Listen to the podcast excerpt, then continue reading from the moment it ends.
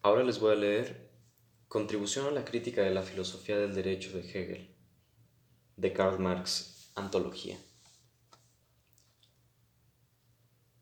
Introducción. Para Alemania la crítica de la religión ha alcanzado su fin sustancialmente, y la crítica de la religión es la condición preliminar de toda crítica. La existencia del error en el terreno profano está vulnerada una vez que su oratio pro aris et fosis relativa al cielo ha sido refutada. El hombre que solo ha encontrado su propio reflejo en la fantástica realidad del cielo, donde buscaba un superhombre, ya no estará dispuesto a encontrar solo la apariencia de sí mismo, solo la, solo la negación del hombre, ahí donde busca y deberá buscar su verdadera realidad. El fundamento de la crítica irreligiosa es este. El hombre hace la religión, no la religión al hombre. En realidad, la religión es la autoconciencia y el, autosentimiento del hombre que aún no se ha encontrado a sí mismo o que ha vuelto a perderse. Pero el hombre no es un ser abstracto, agazapado, fuera del mundo real. El hombre es el mundo del hombre, estado, sociedad.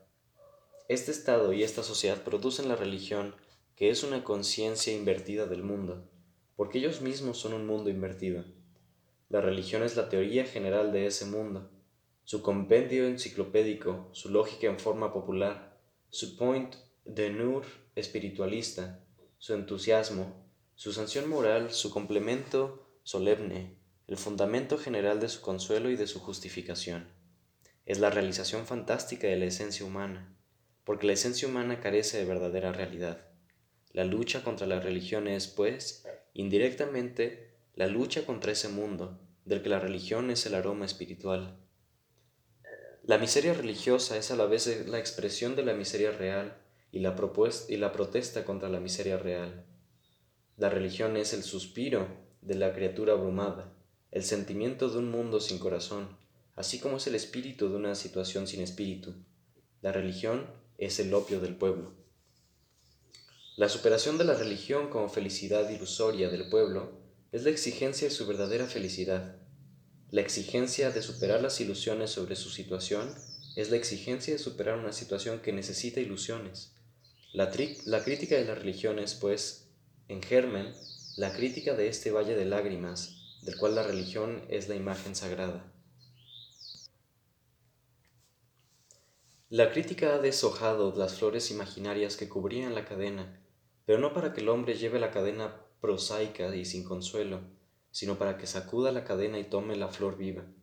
La crítica de la religión quita al hombre las ilusiones a fin de que piense, actúe y amolde su realidad como un hombre sin ilusiones que ha alcanzado la razón, a fin de que se mueva alrededor de sí mismo y por consiguiente alrededor de su verdadero sol. La religión no es más que el sol ilusorio que se mueve alrededor del hombre mientras éste no se mueve alrededor de sí mismo. La historia tiene, pues, la misión, una vez que la verdad del más allá se ha desvanecido, de establecer la verdad del más acá. Una vez desenmascarada la forma sagrada que representa la autoalienación del hombre, la primera tarea de la filosofía que se ponga al servicio de la historia consiste en desenmascarar esa autoalienación bajo sus formas profanas. La crítica del cielo se transforma así en crítica de la tierra, la crítica de la, religión en crítica del derecho, la crítica de la teología en crítica de la política. La exposición que sigue, contribución a esa tarea, no se vincula directamente con el original, sino con una copia, con la filosofía alemana del Estado y del derecho, por la única razón de que se refiere a Alemania. Si se quisiera partir del statu quo alemán, aunque fuese del único modo adecuado, es decir, negativo, el resultado sería siempre un anacronismo. Hasta la negación de nuestro presente político se encuentra ya como trazo polvoriento en el desván histórico de los pueblos modernos. Por más que rechacemos las pelucas empolvadas, siempre nos quedan las pelucas sin empolvar. Cuando rechazo las condiciones alemanas de 1843, estoy, según la cronología francesa, apenas en el año 1789 y desde luego muy lejos del foco del presente. La historia alemana se enorgullece de un movimiento que ningún pueblo, en el horizonte histórico, ha realizado ni realizará jamás. Hemos compartido, en efecto, las restauraciones de los pueblos modernos sin compartir sus revoluciones. Hemos sido restaurados primero porque otros pueblos osaron hacer una revolución, luego porque otros pueblos soportaron una contrarrevolución. La primera vez porque nuestros amos tuvieron miedo, la segunda porque nuestros amos no, no tuvieron miedo. Con nuestros pastores a la cabeza, solo una vez nos encontramos en compañía de la libertad, y fue el día de su entierro. Pie de página. Marx saluda la reforma protestante encabezada por Lutero en 1517, seguida del movimiento de la contrarreforma. Al final del párrafo se refiere a la valentía de los campesinos alemanes que se rebelaron masivamente en 1524 y pagaron la osadía con su vida. Fin de pie de página. Una escuela que legitima la infancia de hoy con la infamia de ayer, una escuela que declara de rebelde todo grito del siervo contra el látigo cuando este es un látigo antiguo, hereditario, histórico, una escuela a la cual la historia, como el Dios de Israel a su siervo Moisés, solo le muestra su a posteriori, tal escuela, la escuela histórica del derecho, habría por eso inventado la historia alemana si ella no fuera una invención de la historia alemana. Como Shylock, como Shylock, pero el Shylock lacayo, ella jura, por cada libra de carne arrancada del corazón del pueblo sobre su contrato, sobre su contrato histórico, sobre su contrato germano-cristiano. Algunos entusiastas ingenuos, teutones por la sangre y liberales por la reflexión, buscan, por el contrario, nuestra historia de la libertad más allá de nuestra historia, en las primitivas selvas teutónicas. Pero ¿en qué se diferencia nuestra historia de la libertad de la historia de la libertad del jabalí, si solo se le puede encontrar en las selvas. Además, ya se sabe que tal como se grita hacia el interior de la selva, así responde el eco hacia afuera. Paz, pues, en las selvas teutónicas. Guerra la situación alemana, absolutamente.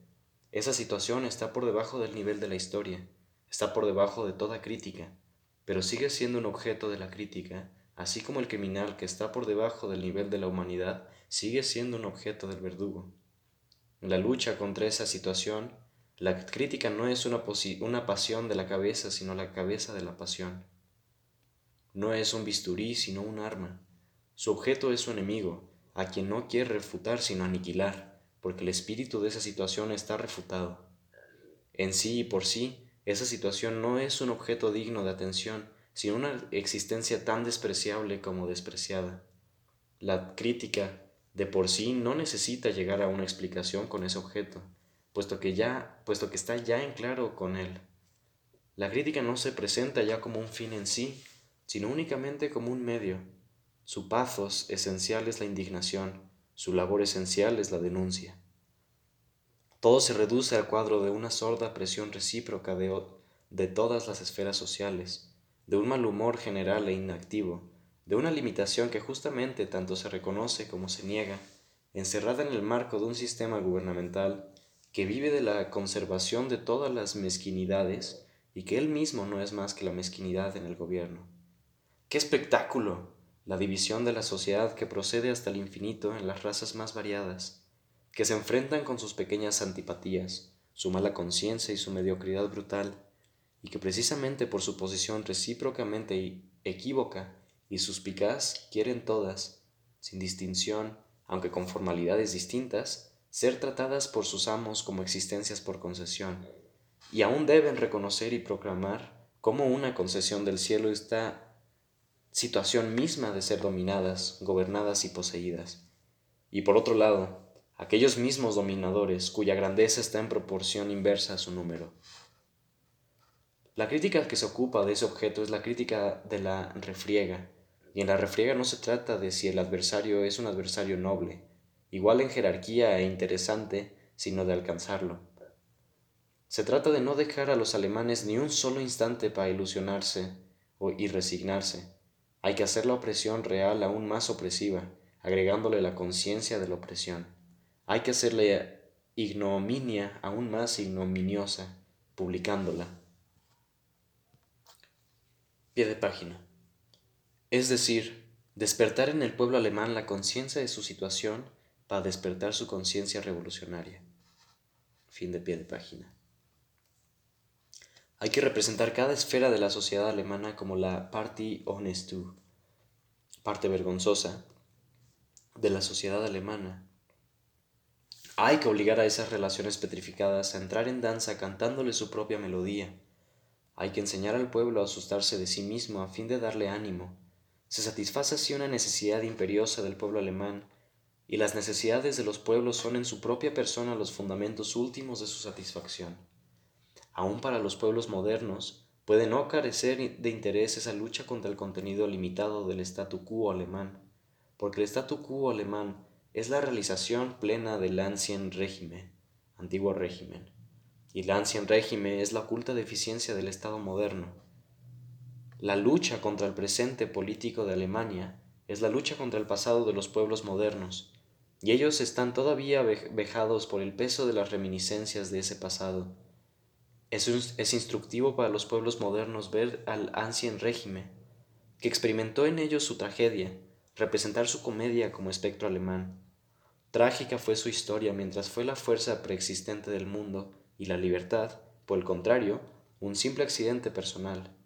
En una palabra, mientras creía y debía creer él mismo en su derecho.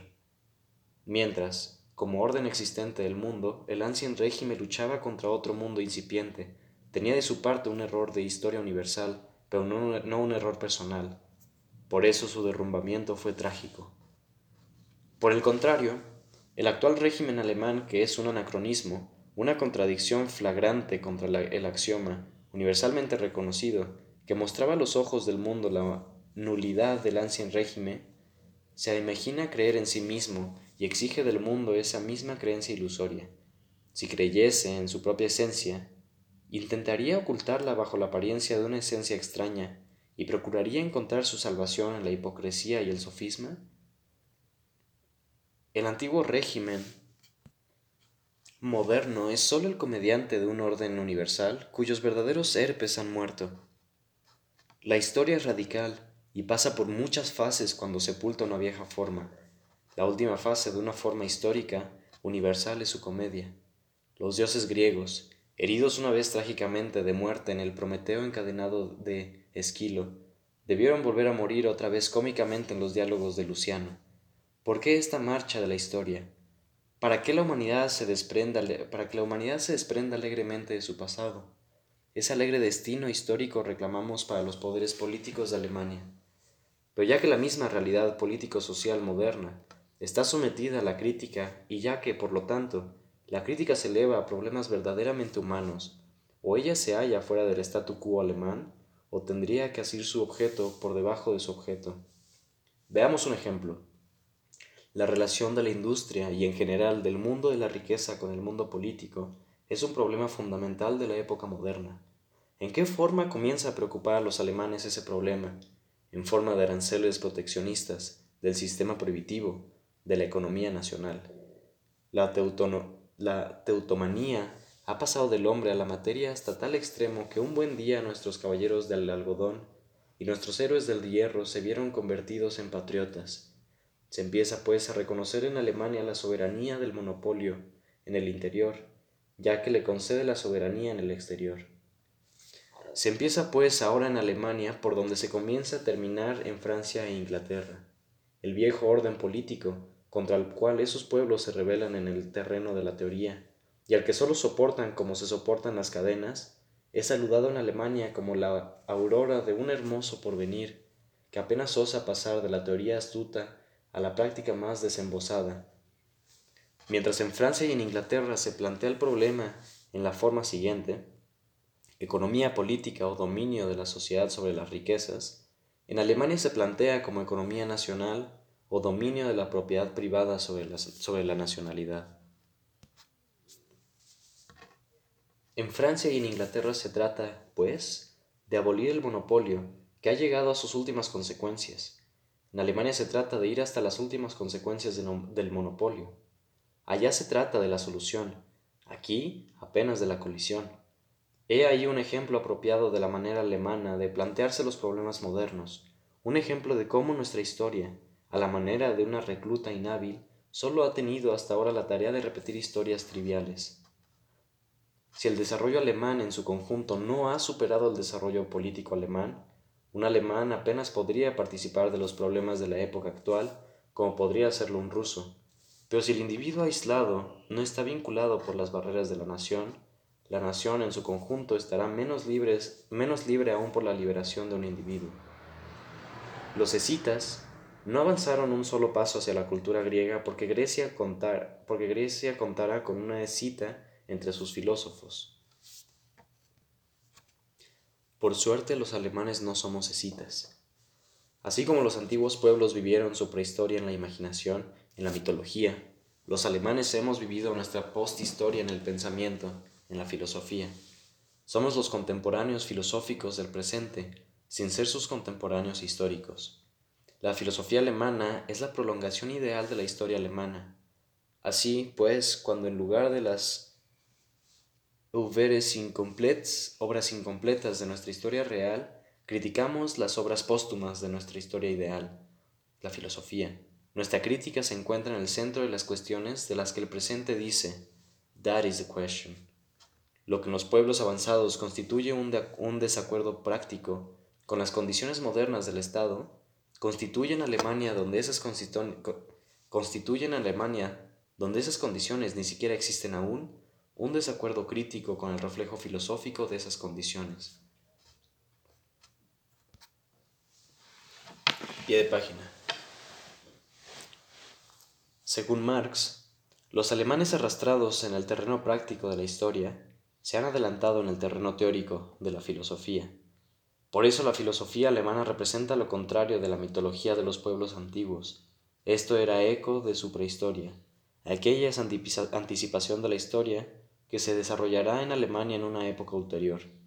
La teoría alemana, anticipándose a la práctica alemana, corresponde así a la práctica de los pueblos más adelantados, por eso la crítica enfrenta en Alemania, teóricamente, las cuestiones que el malestar social de otros pueblos arrostra prácticamente.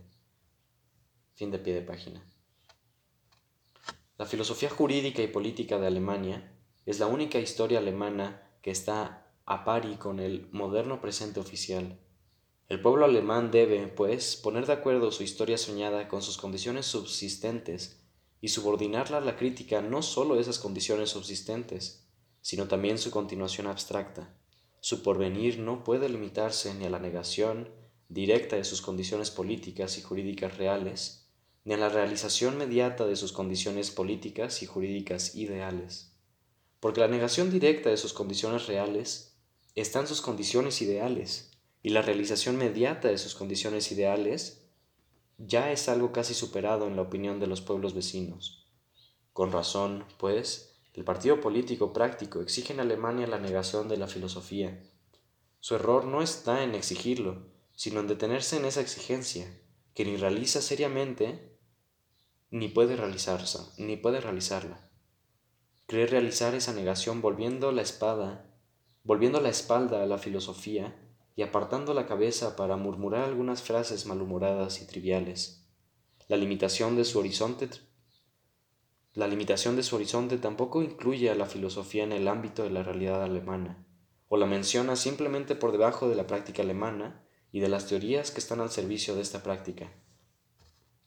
Queréis que se parta de reales gérmenes de vida, pero olvidáis que el verdadero germen de vida del pueblo alemán solo ha fructificado hasta ahora en su cráneo. En una palabra, no podéis superar la filosofía sin realizarla.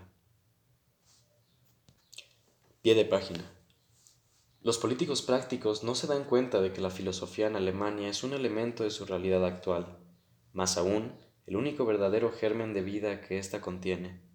Pero para superarla mediante la acción práctica, es preciso llevar la práctica de las condiciones reales, arrastradas en comparación con la filosofía, a la misma altura de la teoría, es decir, realizar la filosofía antes de intentar superarla. Fin de pie de página. En idéntico error, pero con factores inversos, incurre el partido político teórico que proviene de la filosofía. En la lucha actual, esa parte política no ve más que la lucha crítica de la filosofía con el mundo alemán. No ha visto que la filosofía misma que ha habido hasta ahora pertenece a ese mundo y es su complemento, aunque solo ideal. Su actitud fue crítica con el adversario, pero no consigo misma, puesto que partió de las, de las hipótesis de la, de la filosofía y se detuvo en los resultados obtenidos, o bien vio las exigencias y resultados obtenidos en otra parte como exigencias y resultados directos de la filosofía misma, a pesar de que éstos, supuesta su legitimidad, sólo pueden mantenerse, por el contrario, mediante la negación de la filosofía tal como ha sido hasta ahora, de la filosofía como filosofía. Prometemos trazar un cuadro más profundo de esa parte política. Su defecto fundamental puede resumirse así. Creía poder realizar la filosofía sin superarla. La crítica de la filosofía alemana del Estado y del Derecho, que ha alcanzado, gracias a Hegel, su concepción más consecuente, rica y última, es a la vez tanto el análisis crítico del Estado moderno y de la realidad anexa a él, como también la negación categórica de toda forma existente hasta hoy de la conciencia política y jurídica alemana, cuya expresión más noble y universal, elevada a la categoría de ciencia, es precisamente la filosofía especulativa del derecho. Si solo en Alemania era posible la filosofía especulativa del derecho, este pensamiento, trascendente y abstracto del Estado moderno, cuya realidad sigue siendo un más allá, aunque este más allá solo esté solo esté allende el Rin? De la misma manera, inversamente, solo era posible la representación alemana del Estado moderno mediante la abstracción del hombre real, porque, y en la medida en que el Estado moderno hace él mismo abstracción del hombre real, o solo satisface al hombre total de una manera imaginaria. Los alemanes han pensado en política lo que otros pueblos han hecho. Alemania ha sido su conciencia teórica. La abstracción y la, elevación de su pensamiento marcharon siempre al mismo paso que la unilateralidad y la humildad de su realidad. Si el statu quo del Estado alemán expresa la realización del antiguo régimen, la realización de la espina en la carne del Estado moderno, así el statu quo de la teoría política alemana expresa la no realización del Estado moderno, la corrupción de su propia carne. Ya como adversaria decidida del modo vigente hasta ahora de la conciencia política alemana, la crítica de la filosofía especulativa del derecho no se agota en sí misma, sino en tareas para cuya solución solo existe un medio, la práctica. Cabe preguntarse, ¿puede Alemania alcanzar una práctica a la Hatur des Principes, a la altura de los principios?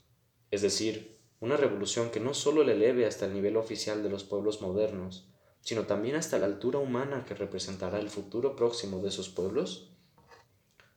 De todos modos, el arma de la crítica no puede reemplazar la crítica de las armas. La fuerza material debe ser abatida por la fuerza material, pero también la teoría se transforma en fuerza material en cuanto se apodera de las masas. La teoría es capaz de apoderarse de las masas en cuanto demuestra ad hominem y demuestra ad hominem en cuanto se hace radical.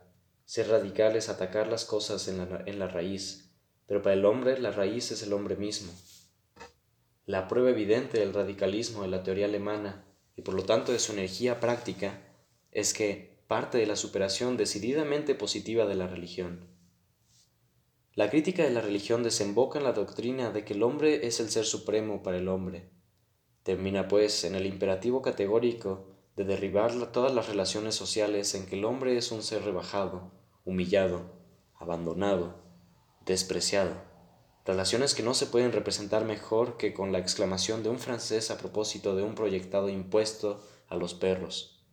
Pobres perros, se os quiere tratar como a, hombres. Aún históricamente, la emancipación teórica tiene para Alemania una importancia específicamente práctica el pasado revolucionario de Alemania es precisamente teórico, es decir, la reforma.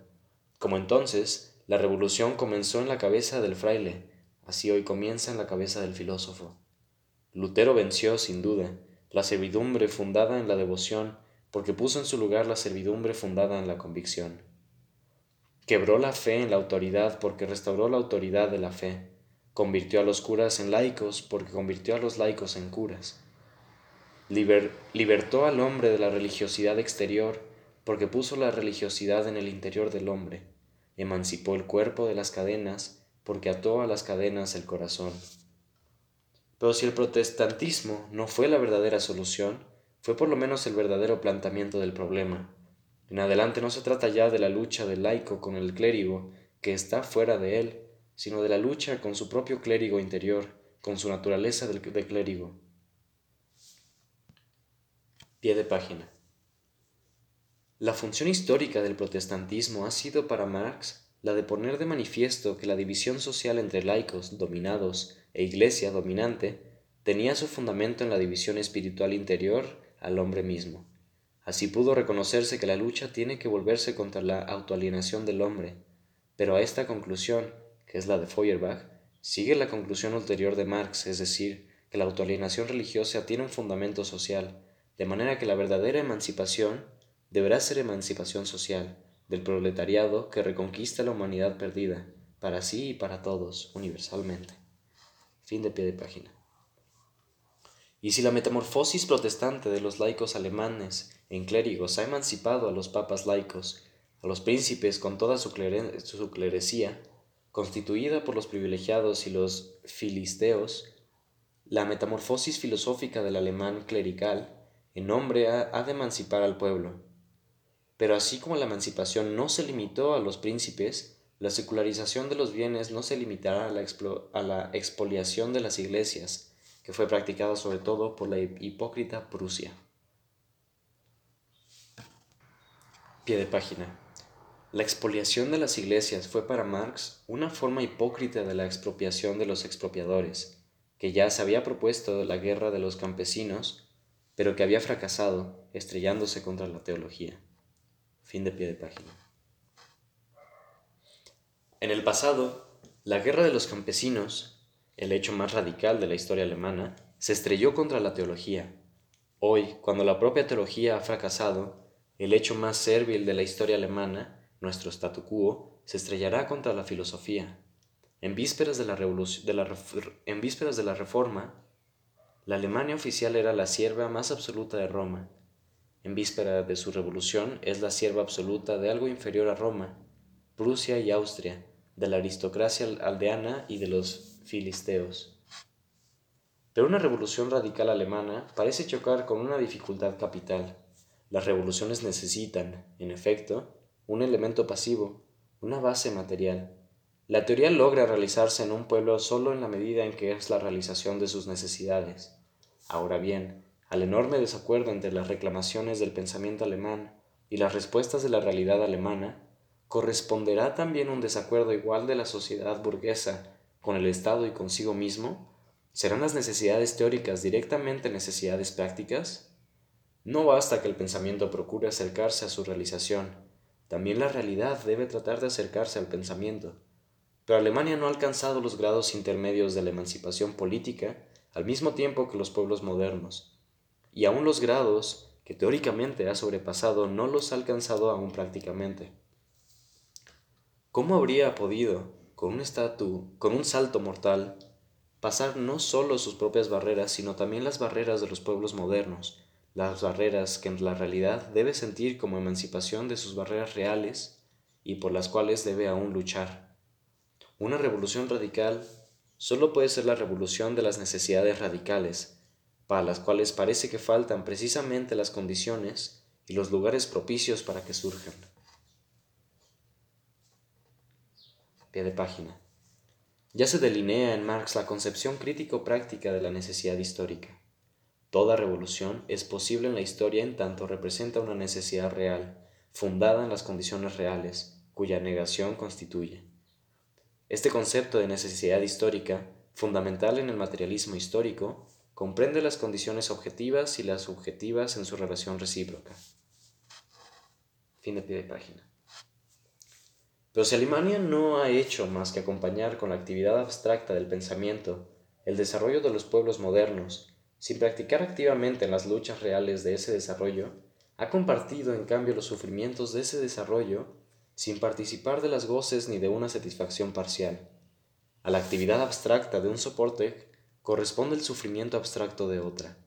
Un buen día Alemania se encontrará por, eso al nivel de la decadencia europea antes de haber estado nunca al nivel de la emancipación europea. Se la podría comparar con un fetichista que, padeciera las enfermedades del, del cristianismo.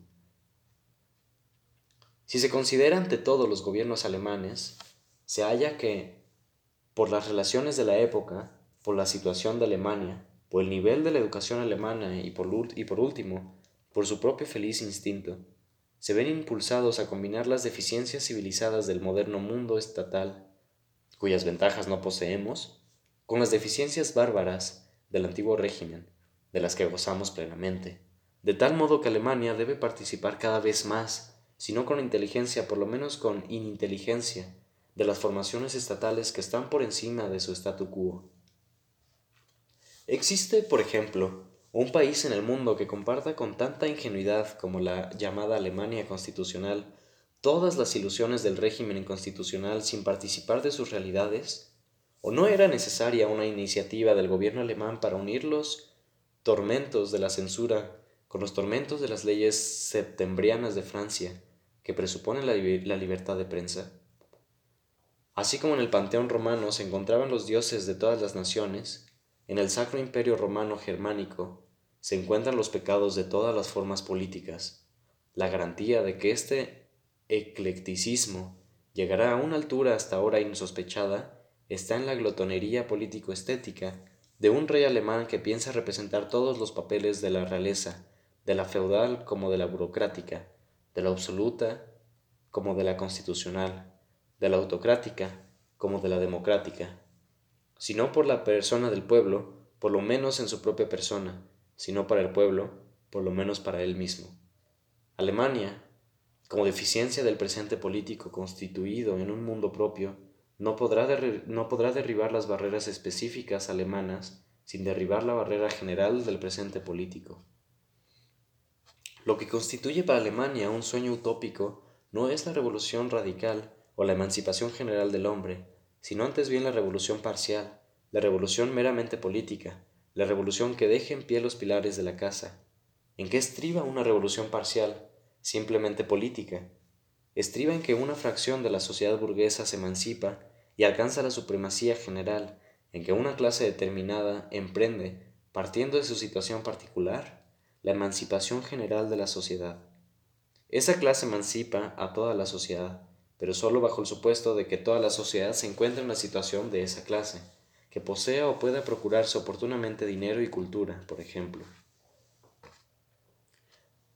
Ninguna clase de sociedad burguesa puede desempeñar ese papel, a menos de provocar en sí misma y en la masa un momento de entusiasmo, en el cual fraternice y se confunda con la sociedad universal, se identifique con ella y se sienta y reconozca como su representante universal un momento en que sus reclamaciones, y sus derechos sean de veras los derechos y las reclamaciones de la sociedad misma, en que ella sea realmente la cabeza y el corazón de la sociedad. Solo en nombre de los derechos universales de la sociedad puede una clase particular reclamar la supremacía universal. Pie de página. La supremacía de que habla Marx no significa un dominio sobre las otras clases, sino una función histórica suprema, que es justamente función emancipadora universal algunas veces esta supremacía puede convertirse más tarde en dominio sobre otras clases, como la revolución burguesa, que engendró el dominio de la burguesía sobre el proletariado. Pero no es la revolución proletaria, que debe suprimir cualquier división de clase. Fin de pie de página. Para conquistar esa posición emancipadora y asegurar así la explotación política, de todas las esferas de la sociedad en interés de su propia esfera, no bastan por sí solas la energía revolucionaria y la conciencia espiritual de su propio valer. Para que la revolución de un pueblo y la emancipación de una clase especial de la sociedad civil coincidan, para que una clase se haga considerar como la condición de toda la sociedad, es necesario inversamente que determinada clase sea la clase representante del tropiezo general, la encarnación de la barrera general. Es necesario que una esfera social particular personifique el crimen notorio de toda la sociedad, de tal modo que el acto de emanciparse de esa esfera aparezca como la autoemancipación universal. Para que una clase sea por excelencia la clase de la emancipación, se requiere inversamente que otra clase sea evidentemente la clase del sojuzgamiento. La significación negativa universal de la nobleza y del clero de Francia condicionó la significación positiva universal de la clase más próxima y opuesta, la clase burguesa. Pero en Alemania no faltan solamente a cualquier clase particular la consecuencia, el rigor, el valor y la desconsideración, la intransigencia, que pudieran convertirla en el representante negativo de la sociedad. Falta justamente a cualquier clase esa amplitud de alma que se identifica, que se identifica, aunque solo sea momentáneamente, con el alma del pueblo, esa genialidad que por el entusiasmo eleva la potencia material a violencia política, esa audacia revolucionaria que arroja al adversario este desafío, no soy nada y debería serlo todo. Pie de página. Las dos faltas se condicionan recíprocamente. Son, más bien, consecuencias paralelas de la inmadurez general del proceso histórico, que no ha llegado a crear en Alemania ni la clase opresora por excelencia, ni la emancipadora por excelencia, el egoísmo limitado de cada esfera social, que según sigue explicando Marx, comienza a tener conciencia de sí misma, no en padecer la opresión, sino en tener alguna posibilidad de ejercerla sobre otras esferas, depende del hecho de que no padece todavía la opresión universal. Por eso no puede tener una exigencia de liberación universal. Esta inmadurez congénita en la historia alemana pasada y presente puede, según explica Marx más adelante, superarse en el porvenir mediante la formación de la clase proletaria, cuya exigencia será la eliminación de toda división de clase. Fin de pie de página. Lo fundamental de la moral y de la honestidad alemanas, no sólo de los individuos, sino también de las clases, está más bien está más bien en ese egoísmo limitado que valora y permite que se valore contra él mismo su limitación. La relación recíproca de las diferentes esferas de la sociedad alemana no es, pues, dramática, sino épica. Cada una de esas esferas comienza a tener conciencia de sí misma y a situarse, con sus reclamaciones particulares, junto a los demás, no desde el momento en que se siente oprimida, sino en cuanto las condiciones de la época crean, sin su participación, una base social que le permite ejercer por su parte la opresión. Aún el sentimiento moral de la clase media alemana solo reposa en la conciencia de que ella es la representante general de la mediocridad filistea de todas las otras clases. Así pues, no sólo los reyes alemanes quienes suben al trono, mal a propos, inoportunamente, cada esfera de la sociedad civil sufre una derrota antes de haber celebrado su victoria, levanta sus propias barreras antes de haber abatido las barreras que se le enfrentan, manifiesta su esencia mezquina antes de haber manifestado su esencia generosa, de tal modo que siempre pierde hasta la ocasión de desempeñar un gran papel antes de que esa ocasión haya existido. Así, cada clase, en el instante en que comienza la lucha por la clase superior, se encuentra envuelta en la lucha con la clase inferior. Por eso los príncipes se hallan en lucha con la realeza, la burocracia con la pobreza, la burguesía con todos ellos, mientras que el, mientras que el proletariado comienza ya a encontrarse en lucha con la burguesía. La clase media apenas se atreve, desde su punto de vista, a concebir la idea de la emancipación y ya el desarrollo de las condiciones sociales, así como el progreso de la teoría política, revelan esta posición misma como anticuada, o al menos como problemática. En Francia basta que alguien sea algo para que quiera hacerlo todo. En Alemania uno debe ser nada si no quiere renunciar a todo. En Francia la emancipación parcial es el fundamento de la emancipación universal. En Alemania la emancipación universal es la, conditio sine qua non de toda emancipación parcial.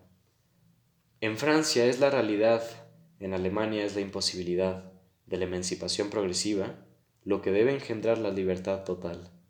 En Francia cualquier clase del pueblo es idealista políticamente y se siente a sí misma ante todo no como clase particular, sino como representante de las necesidades sociales en su conjunto.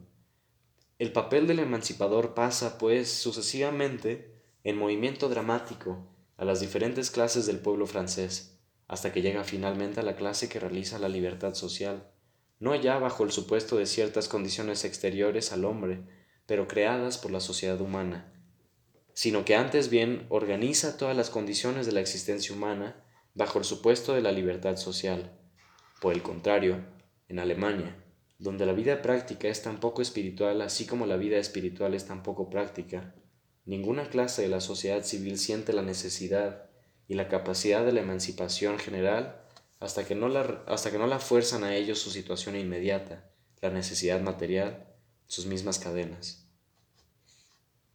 ¿Dónde está, pues, la posibilidad positiva de la emancipación alemana? Respuesta.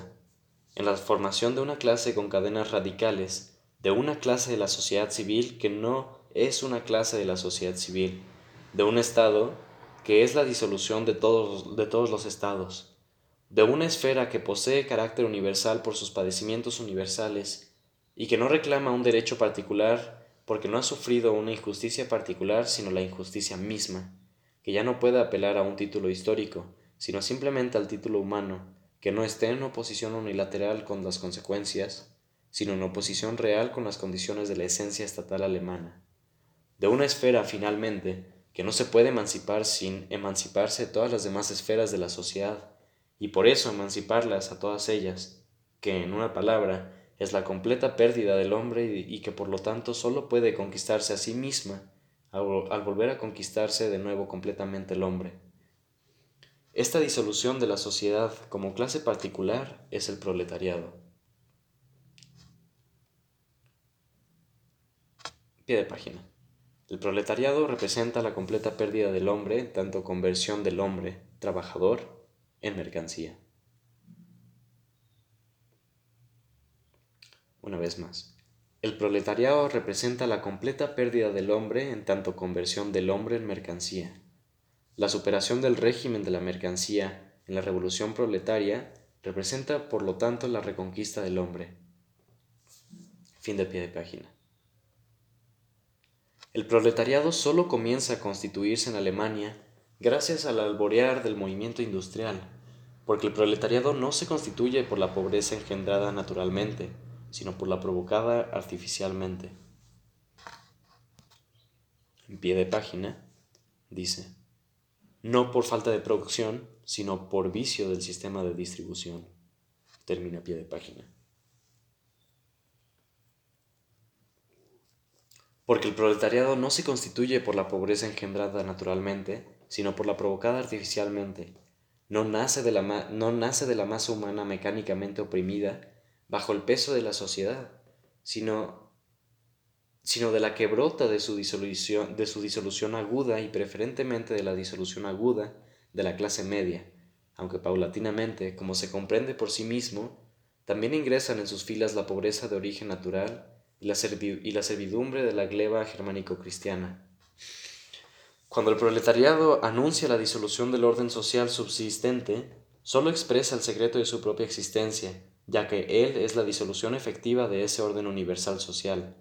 Cuando el proletariado reclama la negación de la propiedad privada, solo eleva la categoría de principio de la sociedad lo que la sociedad ha convertido en su principio, lo que en el proletariado está ya encarnado, sin su cooperación, como resultado negativo de la sociedad. El proletariado se encuentra, pues, respecto del mundo naciente, en el mismo derecho en que se encuentra el rey de Alemania, con relación al mundo existente cuando al pueblo lo llama su pueblo, del mismo modo que al caballo su caballo. El rey, al proclamar que el pueblo es su propiedad privada, solo expresa que el proletariado privado es rey.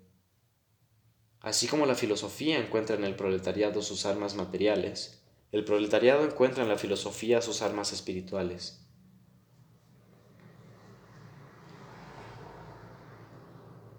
Apenas la luz del pensamiento penetra a fondo en este ingenuo terreno popular, se cumplirá la emancipación del alemán en hombre. Resumamos el resultado. La única emancipación prácticamente posible de Alemania es la emancipación que se apoya en la teoría que declara que el hombre es el ser supremo para el hombre. En Alemania la emancipación de la Edad Media no es posible sino como emancipación simultánea de la superación parcial de la Edad Media Ninguna especie de esclavitud puede ser abatida en Alemania sin abatir al mismo tiempo toda forma de esclavitud. La bien fundada Alemania no puede revolucionarse sin revolucionarse desde su fundamento. La emancipación del alemán es la emancipación del hombre. La cabeza de esta emancipación es la filosofía, su corazón, el proletariado. La filosofía no puede realizarse sin la superación del proletariado. El proletariado no puede superarse sin la realización de la filosofía. Cuando se cumplan todas las condiciones interiores, el día de la resurrección alemana será anunciado por el canto del gallo galo.